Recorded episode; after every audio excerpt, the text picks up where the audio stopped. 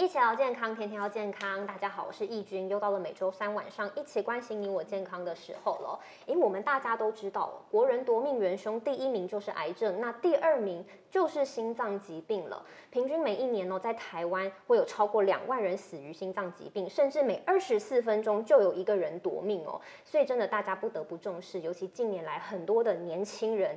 哇，也是年纪轻轻就因为心脏疾病而夺命，真的让人家非常的舍不得。不过，其实随着医疗进步啊，有些心脏疾病是可以及时揪出的。好，及时揪出是一个问题。接下来的问题，大家最害怕就是要面对手术治疗了。哇，面对手术治疗真的很害怕，毕竟心脏这么大的一个器官，这么重要的一个器官，取决着我们的生命的不能延续，真的不是开玩笑的。那大家最害怕就是哇，开心脏是不是叫开膛啊？留下一个这么大的伤口，但现在真的有要这么害怕吗？因为刚才讲到科技进步了嘛，所以今天我们来到台中同综合医院，我们邀请到副院长，也是心脏权威医师，诶郑博志医师，我们来跟请他他跟我们深入分享。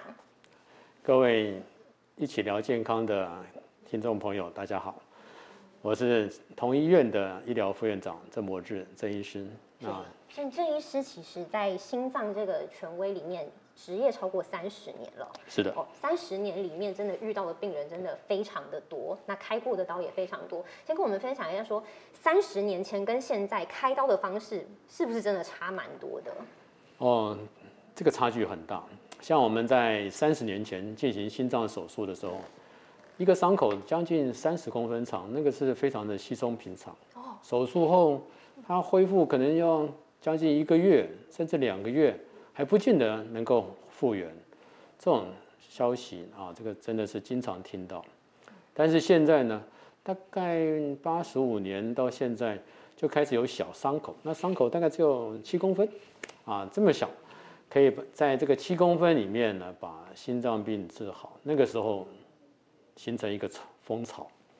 但是呢，随着科技的进步，我们现在又有了新的方法，那就是达文西。达文西的微创心脏手术，将这种微创的精神啊，更推到极致。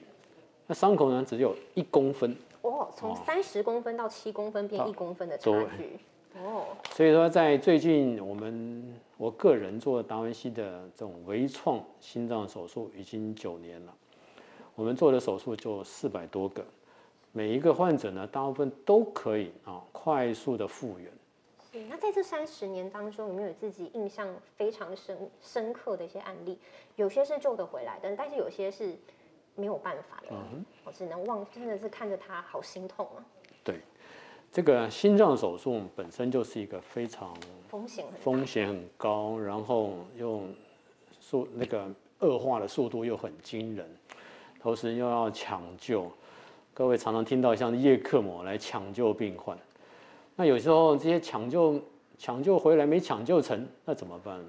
啊，通常患者就会有这种心理的压力，常常为了一个心脏病不敢开刀，甚至延误开刀的时机。不敢开刀原因是什么？通常就是害怕，害怕这个伤口的疼痛啦。对，有时候伤口伤口一大，他这个手术后他咳痰不容易咳出来，老先生老太太。就很容易，因为咳痰咳不出来，疼痛嘛，然后变成肺炎，然后就造成不幸。但是有了新式的手术之后，伤口就开完刀以后就不再有这些困扰，他呼吸很顺畅，开完刀隔天就可以下床活动，这么快速的复原啊，恢复的运动。那您自己遇过的就是案例，就是遇到的这些病患，你说超过好几百人哦。是。像我们比较特别的一个患者啊，他他叫做肥厚性的阻塞性的心肌病啊，他是一个医师哦，医师自己也是患者啊，也是患者。他这个医师啊，他光是知道他自己有病了，已经有三年了，都不敢开刀。医生自己也会怕，会怕啊，会怕，尤其他更是 更是害怕啊，知道这个病万一开不好，然后会有很严重的下场，所以其实呢。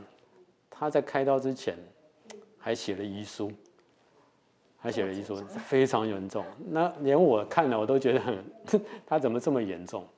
结果开完刀以后他复原了，复原之后出院隔天他就回来帮病人开刀。他的同事还说，你怎么这么不在家里呢？多疗养几天啊，这么拼命啊！但是这个这个陈医师呢，他本身就是很敬业，医师的天职啊，这是这个很也是很辛苦。哎，但是没有想到复原这么快哈！你说他出院隔天马上就可以重回他的手术台，也是非常快速。那您自己遇过有没有很年轻的例子，就是心脏疾病马上一来？哦，也有啊。其实这个不是做达文西了啊。那有些心脏病，它有来的时候有多紧急，我可以讲个实例给你们听啊。像有各位应该都知道这个。心肌炎、心脏肌肉发炎受到肠病毒的影响，这种心肌炎的患者，大大概百分之九十五左右，这些患者都是很轻症，就跟感冒一样。但是严重的，通常三十六个小时，要是不不得到好好的治疗，迅速就转变成心跳停止。但心跳停止之后呢，我们就赶快用叶克膜把它就先建立循环，建立循环之后呢。心脏肌肉在慢慢复原，但是我们最近碰到一个新十六岁的小孩子，那心肌炎之后呢，他他用了叶克膜，叶克膜我们一直在救，但是时间救的太长了，太长了，就脑部受伤了。我们还用人工心脏帮他加上去救他，加上但是呢，脑部没复原，最后还是不幸走掉。所以心肌炎。在心脏病的治疗的这种经验中啊，我们都是分秒必争啊，等于说是这个瞬间呢，就可能造成人天人永。十六岁耶，对，这么年轻。她这个小女生，其实其实我都觉得有点可惜。前一个礼拜还跟爸爸去拍婚纱啊，女生跟爸爸拍婚纱真是很浪漫，那爸爸也真是非常的高兴。那小孩子也说。他将来要当医生，因为成绩很好。那后来我们一听到这种故事，我们更是我们在急救的过程，但是所有的对他有好的东西我都用上，但是还是没办法挽救这个脑部。这个脑部的缺血时间超过三分钟，就可能造成伤害。所以有的时候真的是尽了全力，也是有可能，有可能没有办法。对，所以。那在他在他这之前没有其他方式说可以及早揪出来、及早发现的嘛？因为他可能原本就已经问题在那里了。心肌炎很困难，其实心肌炎所产生的症状就跟感冒一模一样。哦。全身无力啊，不想吃东西，然后肌肉酸痛。哦，是。然后就在家里，就是在房间里面躺在床上，等到父母亲看到的时候，送医院就已经很严重。所以第一时间，人家可能以为你只是感冒不舒服，对，只是一个很严重的感冒。是，好，我们等一下会再跟大家分析一下危险因子还有症状有哪一些，真的第一时间你要马上发现。那刚才讲到的是手术啦，大家最害怕的就是手术。是。你能不能救活，真的就是看你手术的方式。那从刚才讲，医师职业三十多年来看到了呃手术不同的眼镜方式，现在主要的有哪一些方式？我们刚刚已经讲过，像这种传统型的矫全矫正，对，这个要三十公分。我们这是以外科医师的眼光来看，用伤口来分类啊，不是像一般是疾病来分类，我们就看伤口大小。那最大的就是这种传统型的这个心脏手术。那第二呢？刚刚有说过，在八民国八十五年到九十年这段期间很流行哦，那叫做微创小伤口的心脏手术啊。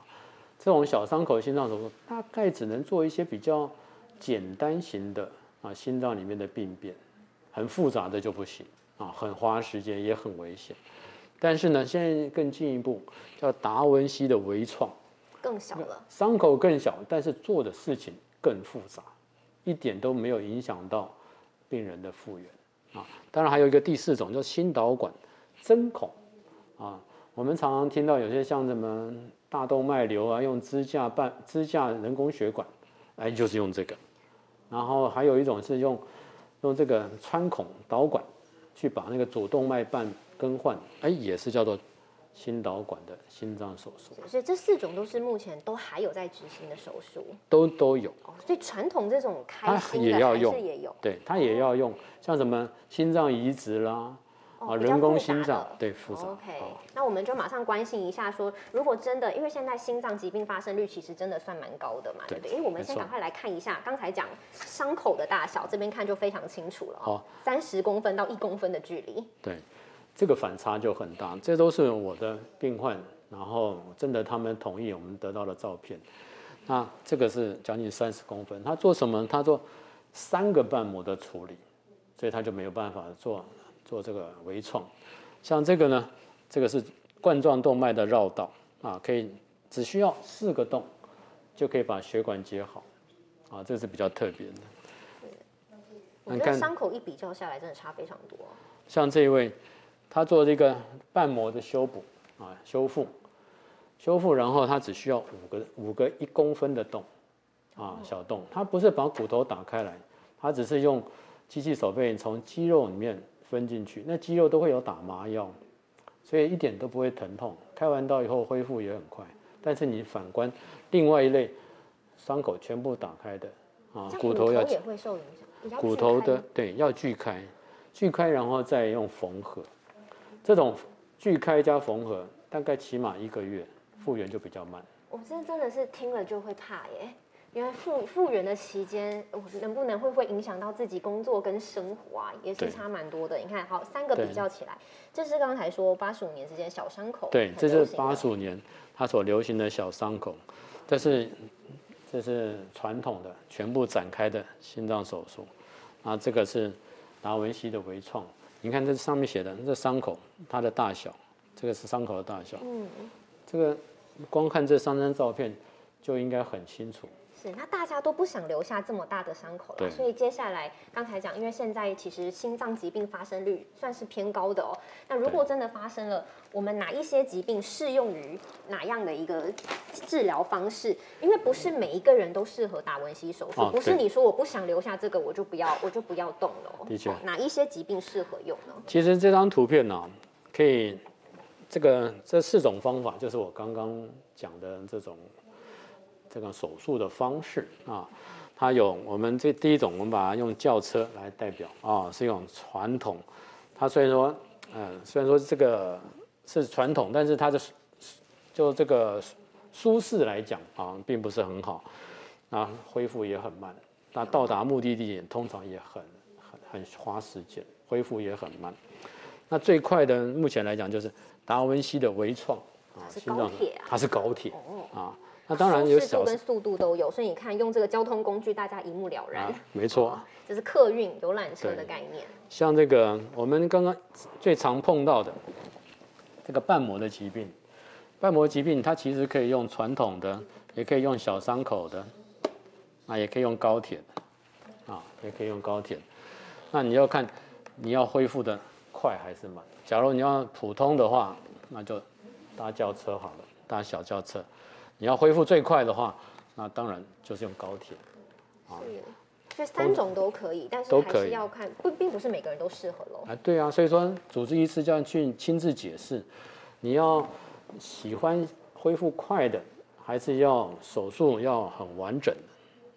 那高铁呢，就是又可以快又可以完整。当然，它也可以像用这三个来做冠状动脉啊，也可，然后这边也可以用轿车传统手术，也可以来做这个，哦，这这边都是现在目前比较常见的都都可以做啊，这个也可以做。那你像冠状动脉，我们用达文西来做也不错啊，但是它就是贵。那我觉得啊，在这个成人型的先天性心脏病啊，这个有很多医外科医师都会有偏见，其实我认为效果是最好的。还是用达文西比较好。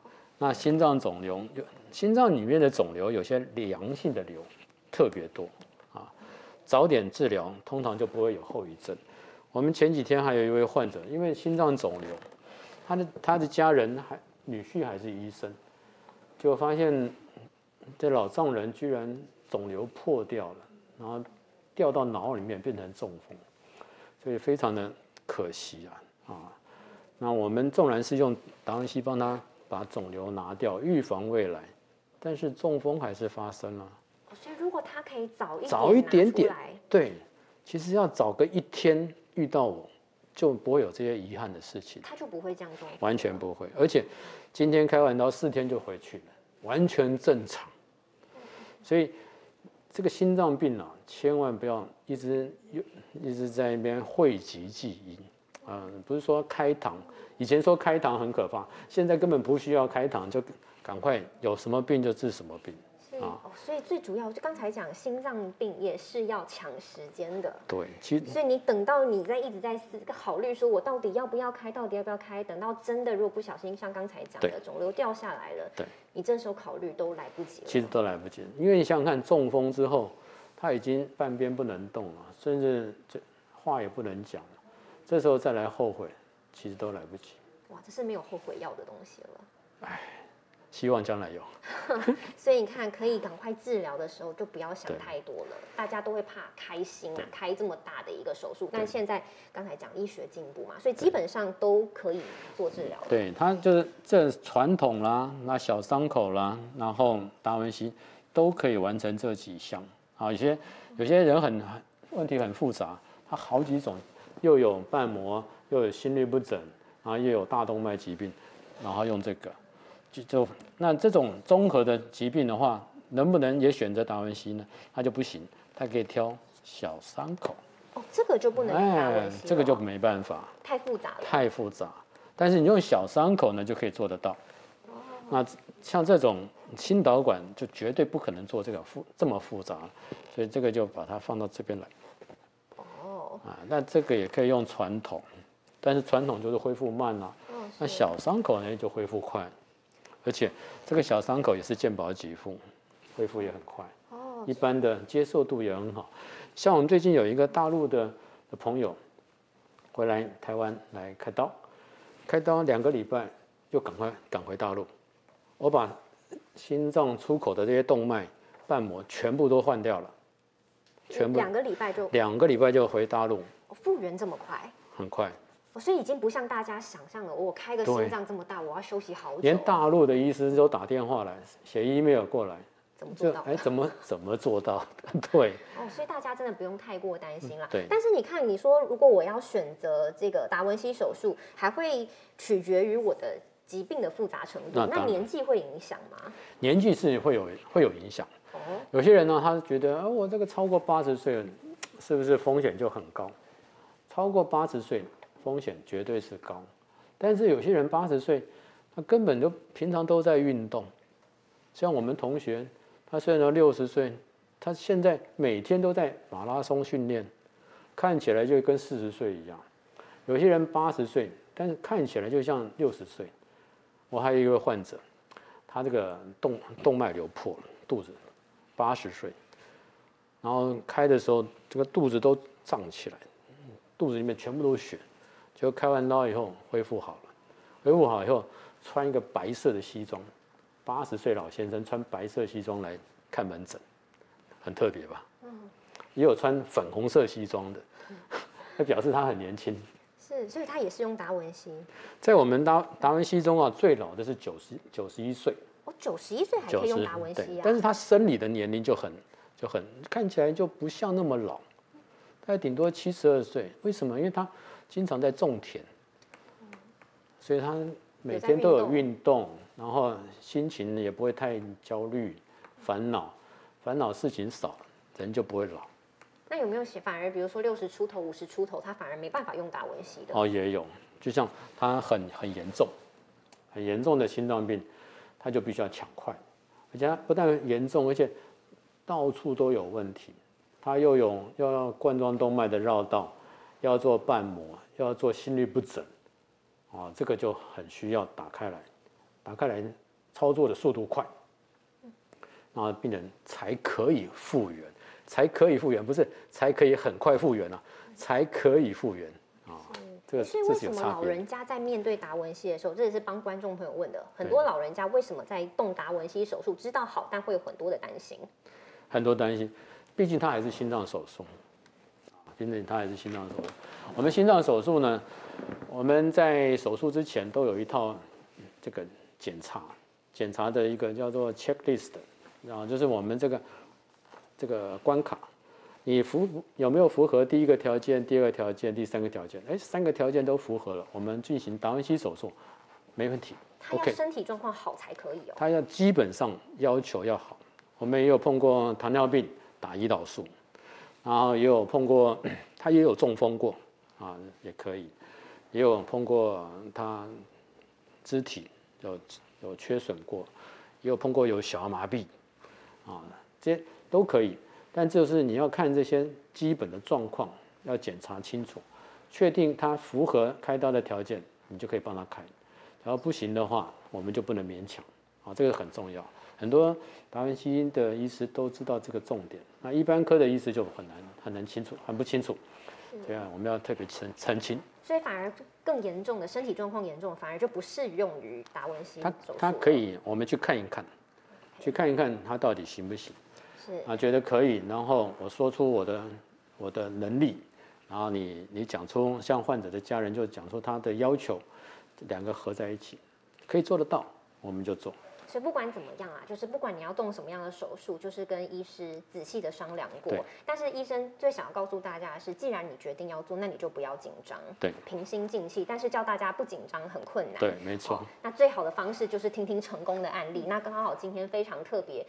刚好正副院长开过一个刀，才刚开完的，就是他的同事，也是医生。是，一开始这个疾病的话，但是没有症状了哈。我是体检的时候发现。体检发现的。哎，对，哦，体检发现这这很重要，所以一开始其实也完全没有感觉。哎，对。那一开始没有感觉，就应该不会觉得说哇，心脏这么大的一个手术，怎么没有想说服药就好了？最后是怎么样说服你说还是给副院长开刀？哦，因为。我都刚开始，我没错，刚开始的时候我是用药物治疗哈，那到后来的时候，临床症状越来越明显。哦，会有哪些？嗯，就是最主要是走路的时候，心脏、胸口会会痛，啊，会脚痛，然后会痛到背后去。那我因为本本身是医生，这个就知道说这是一个心肌缺氧的现象哈。所以说，因为本身是外科医师。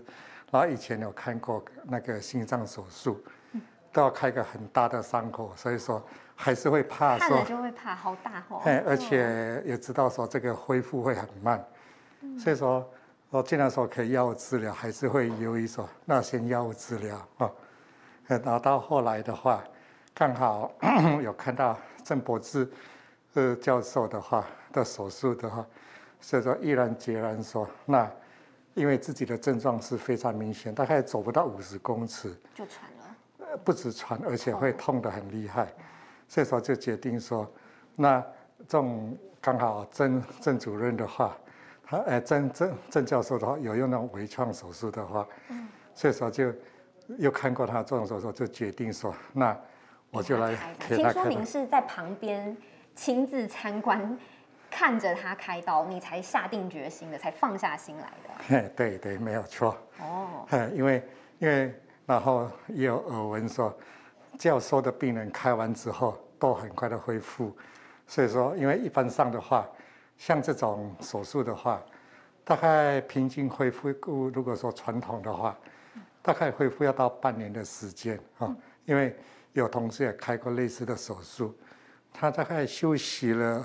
五六个月才来上班啊，所以说我那时候自己的想法就是说，我可以用内科治疗，就是有点逃避的那种感觉，就是以内科治疗。然后后来真的是症状非常明显啊，然后就考虑说要传统或者说哦微创，然后刚好微创在在本院那时候，像我的案例的话，好像还没开过，刚好郑院长。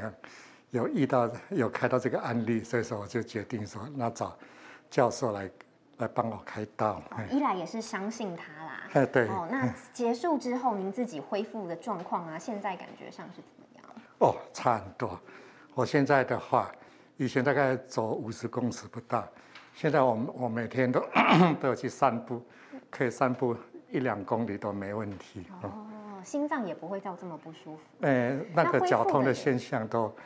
都没有不有这种不舒服的感觉，所以当下结束之后恢复的也是很快嘛。很快，我七月底出院，我八月初就回来看门诊，还被同事骂说怎么那么快？休息？对。哦，可是真的感觉已经好了。呃，好了，因为我术后的话都不会感觉到有疼痛的感觉，伤口，因为毕竟伤口很小，然后我大概出来一般病房，隔天就。就下床了哦，非常快耶！心脏手术隔天就下床。好，刚才听到是陈医师的成功案例，也是很重要，要有信任呐，对不对？你自己有没有听过？咦，真的也是出自对于你的信任，接下来就成功的了。哦，其实这些患者啊，不胜枚举了啊。我们像我最近蛮喜欢爬山啊，爬山都是我太太训练我。然后在爬山的时候呢，有一次爬到山顶。大家在聊天呐，吃橘子，然后他吃这个芭乐，我就分他橘子，他分我芭乐，就开始聊天。那讲了讲了以后，他说：“哎，这个他他有心脏病。”他接着就拿出一盒药来。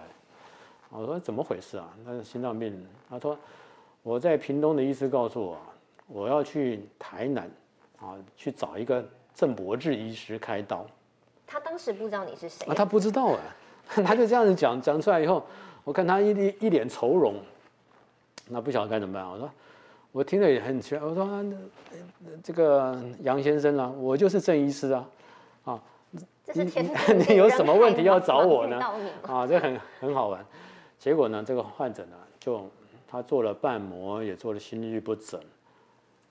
手术完之后呢，刚开始还不太敢开刀，然后我陪着他一起去开刀。让他心理呢建设好了，他现在都自己都爬高山，所以患者对医师呢，他很信任，然后变成妈吉了之后，哎，这种警戒心啊、恐惧，对手术恐惧就少了。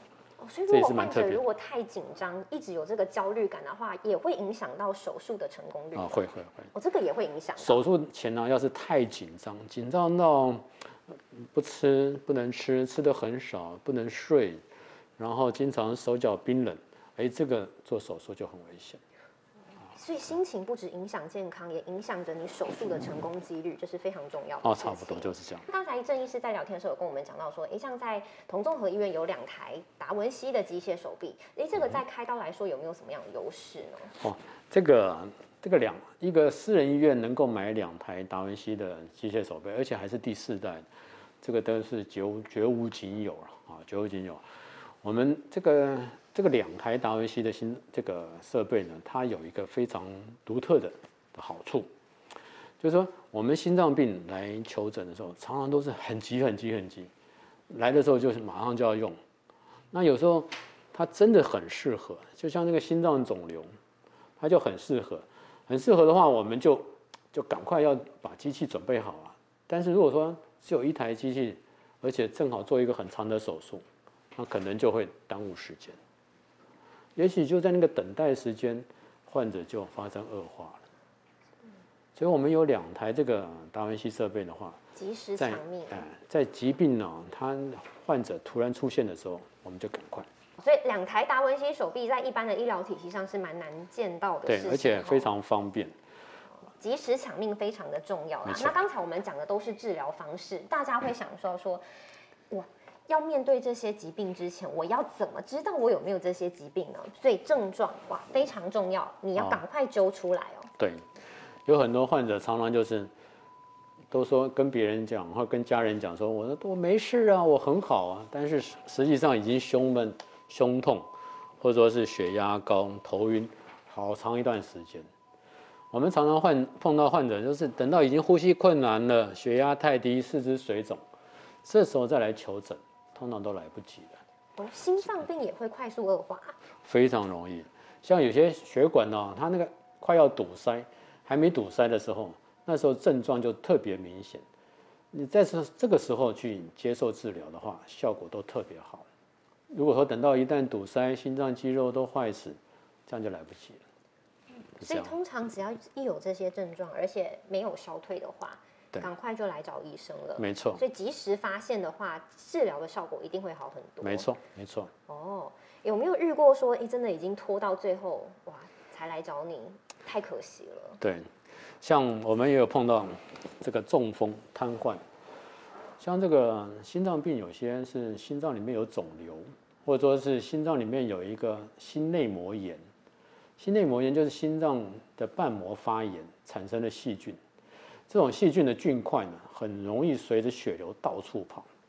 常常看看到年轻的的女士啊、先生啊，甚至还有学生，学生、学生人，对，然后这个心脏的这个这个肿瘤或者说是这个感染性的硬块跑到脑里面变成中风，变成中风之后，他就变成半身不遂。这种再来看病，通常都太晚了。哇，那在这之前，他在这之前会有一些其他的症状表现出来。那时候就会有像胸痛啊，像感染性的心内膜炎就会有发烧，啊，有发烧又会胸胸闷。那如果说是他本身有过瓣膜很狭窄的话，那就会有呼吸困难，然后会喘、心悸，有些是心心跳很快，这种心悸都是有相当程度的心脏病。是，可是现在很多人，大家上班族压力大，都觉得这些好像蛮正常的哈。啊，所以如果说长时间都好不了的话，真的不要自己轻忽啊，及时揪出来，不要走到最后一步，就太可惜了。我觉得我的压力也蛮大的，还好都不会有这些心情。哦，但是如果说真的很明显了，影响到像刚才那位陈医师，他就已经影响到他的工作哦，对，他很严重啊，他其实查房查一半就很喘了，我都很担心。我说你怎么会这么晚了再来找我？其实早一点，早点来找我我们就很方便。他说他之前有碰到相同的案例，就换了一个金属瓣膜，然后每每天都要吃抗凝血药，他觉得非常的太折磨人了。对，他现在是做了瓣膜修补，然后左心室又通道又重建，完全不用吃药，高血压也好了。然后又可以正常走路、散步，何乐不为？早点手术值得。所以在在这之前啊，要来做一找医生做检查也是很重要，不要轻忽自己身上任何一个小小的不舒服，是很重要的事情。那危险因子有哪些？如果你有这些状况的话，哎，那你有那有那些不舒服，那就要更警觉了。好像这个都是在文献上面说的这些危险因子啊，高血压啦、糖尿病啦。血脂、脂肪，那个血脂太高啦，抽烟、肥胖，那平常生活就是很紧张啊，做什么事都要抢快抢好，那就太对自己的压力太大啊。那家家族有心脏病，那年纪老化，这些都是会造成心脏病。假如有这些，有一个就可能会。会有心脏病的风险哦。老化大概到几岁是分水岭？大概七十岁。七十岁以上。七十岁以上。哎，我们第一次看到咳嗽，哎，之前也做过心脏病，没看过咳嗽也是危险因子。对，这个咳嗽为什么会把它列在危险因子啊？最主要我们碰到一些年轻的心脏病的的患者需要手术，像这个动脉瘤破裂。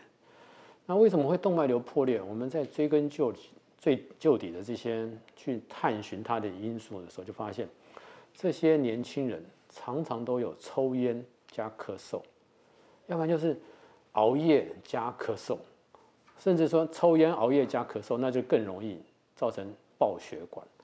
像我们之前所碰到像小鬼啊、电视电视明星啊，然后还有很多这些知名人物。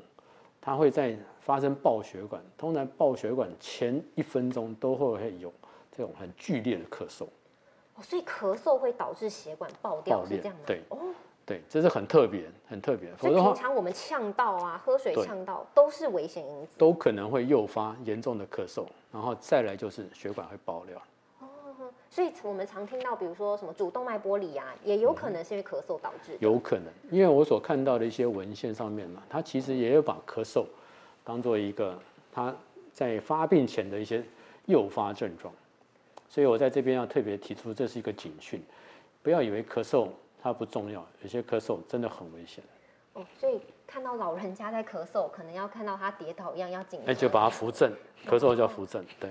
年轻人自己也是啦，对。哦，你看像现在也有遇过，真的也是很年轻的咳嗽就走了嘛，对，有。也是有。哦，所以真的还不少，还不少啊，哦，所以真的临床上有遇到真的蛮多，因为我们真的第一次听到，哎，说咳嗽居然也是心脏病的危险因子，可以，你可以再问问看这些有过这猝死病患的家人，他们其实都会告诉你，他之前前几天就开始咳嗽了。哦，的确，所以这是一个很不能不能说你只是把它当感冒，算是一个还蛮严重的一个警讯。就是我这三十年来，我就发现到有一个很特别的现象，啊，这种咳嗽，他这种是咳嗽是很剧烈的咳嗽，像抽烟的患者常常说我这个的的气管里面有老痰，啊，就一直想要用力咳，有时候血管痰没有咳出来，结果把血管咳破了。哇！哎呦，这血管一咳破是致死率很高的，很高所以平常保护好自己的支气管也是很重要的事情。对啊，哦，不要说想说久咳不愈没什么，哦，这个很危险要。小心哦。哎，我们也是第一次听到这样的事情，所以真的是有看我们节目的人一定要特别小心，大家都不想要走到那种好危险。这个个人经验到目前我还没有跟别人分享过。哎，真的，我们也是第一次听到。好，那大家不想走上那一步，最重要是预防啊。对，预防。预防胜于治疗，我们到底要怎么预防呢？老生常谈。老生常谈。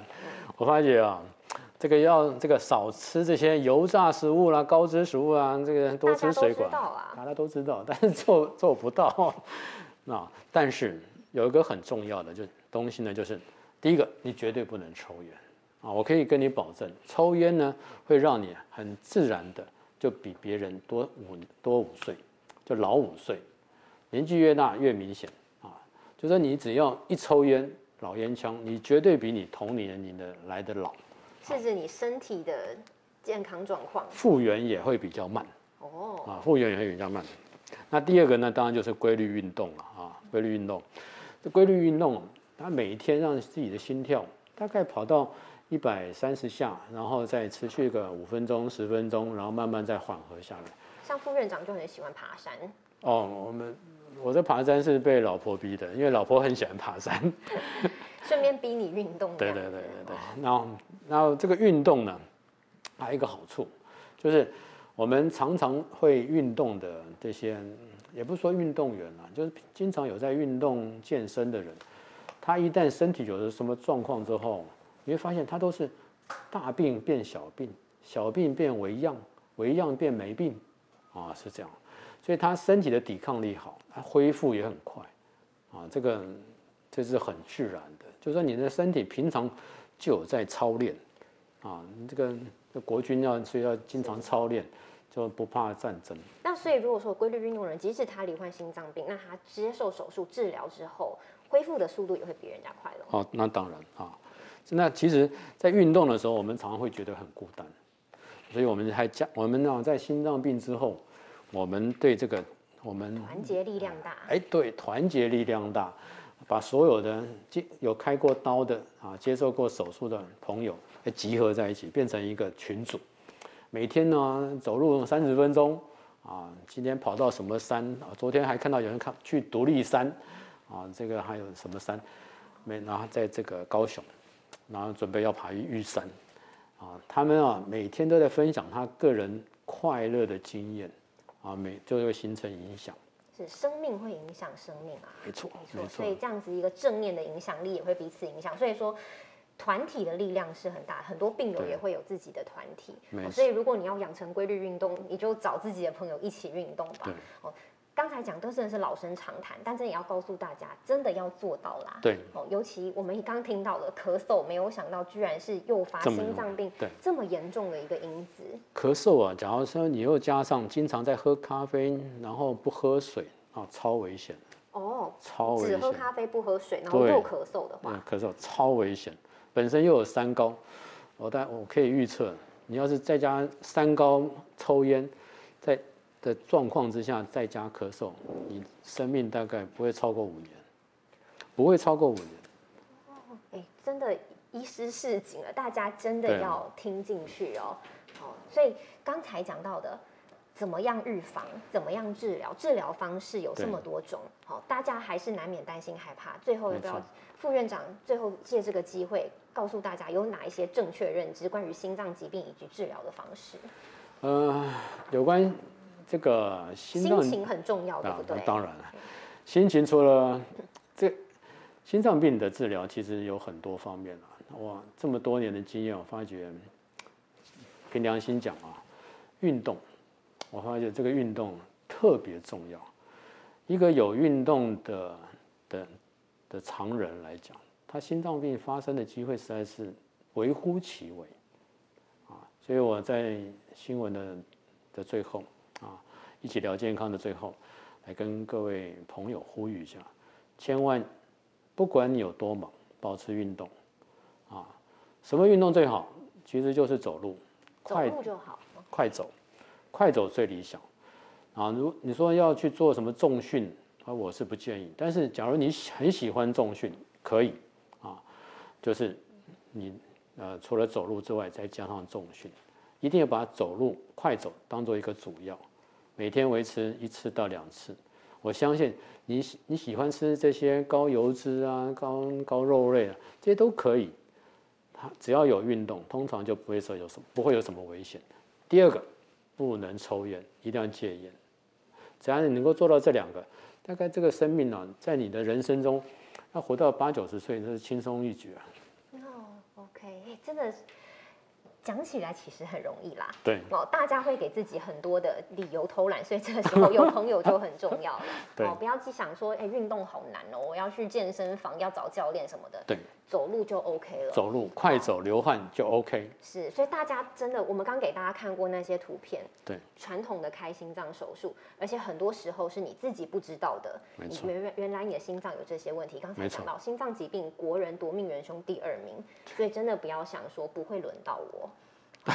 你只要没有顾好自己的身体，好，真的很不想这样讲，但真的要为自己着想啦。我们今天非常感谢副院长，希望大家真的要听进去，每天给自己多一点时间，好好爱惜自己身体。大家运动很很需要，没错，非常的重要。然后，如果真的不小心发生了，也可以跟医师自己的主治医师征询一下专业意见。现在开刀真的没有这么可怕，对，不要因为担心而延误就医，这是非常可惜的事情。对，好，现在。医学也在进步了啦，伤口也很小，伤口也很小，恢复的速度也非常快。对，所以如果真的你有这方面的诶需求啊，有这些问题，也欢迎留言，或者是直接来到同众和医院，可以寻求副院长的帮助。相信可以在这边得到很多有用的资讯。那我们今天节目就到这了，非常感谢副院长，拜拜，拜拜。